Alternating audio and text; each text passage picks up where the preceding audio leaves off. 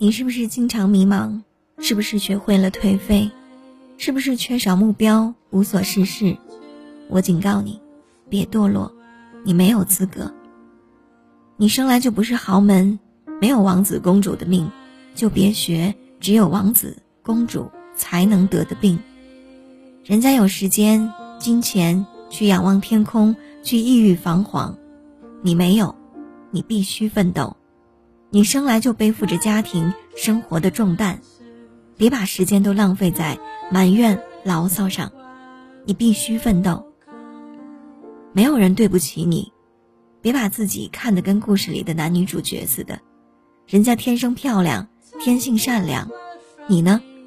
你能够给自己的优势就是能力。然而，如果你一味的颓废，就连这最后的机会都会丧失的，你会成为一无是处的废物。不论你是笼罩在失望阴影下的大学生，还是很不顺心的工作者，你都得找到自己的信心，然后去努力，否则你就认命吧，一辈子浑浑噩噩，无所作为。别怪别人鄙视你、瞧不起你，因为你活该。所以从今天起，要么努力追逐梦想，要么就做别人脚底下的泥巴。云泥之别不过如此，千万别堕落，你没有资格。你需要看清你的失败究竟是因为没有伯乐，还是因为你自己没有能力。爱自己的最好方式就是努力奋斗，让自己优秀起来。不要再郁闷没有知己，找不到真爱，因为连你自己都不爱自己，还妄想别人爱你吗？试问自己，你有什么值得爱的？你配吗？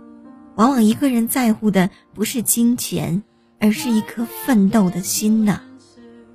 难过了，不要告诉别人，别人永远都不可能明白在你的立场上的感受。